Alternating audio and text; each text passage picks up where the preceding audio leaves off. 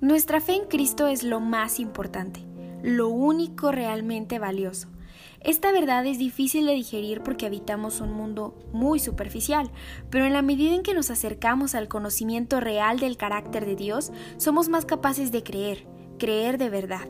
Y una convicción genuina es el motor de vidas diferentes, vidas llenas de luz y gracia.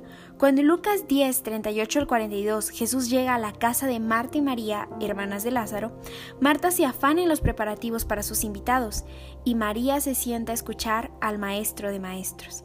Marta entonces se molesta y le reclama a Jesús que su hermana no está ayudándola, y es ahí donde él hace una declaración absoluta y esperanzadora. Hay una sola cosa por la que vale la pena preocuparse. María la ha descubierto y nadie se la quitará. Jesús nos revela así que no existe otra cosa por lo que valga la pena sentir preocupación. Lo único verdaderamente importante es vivir cada día en la presencia de Dios. Todo lo demás pierde relevancia. Dicho de otra forma, lo que sea que te esté preocupando en este momento no vale la pena. Cuando haces tuya esta seguridad, cuando la descubres, nadie puede quitártela.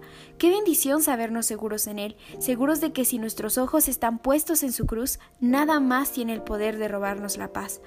Además, con esta afirmación Cristo nos ayuda a tener muy claras nuestras prioridades.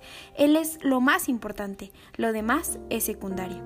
Esto no significa abandonar nuestro trabajo, estudios, familia y amigos, pero sí es importante recordar que no sirve de nada afanarse por las cosas de esta tierra, sino más bien poner nuestros ojos en las cosas de arriba, concentrarnos en metas celestiales y por lo tanto eternas.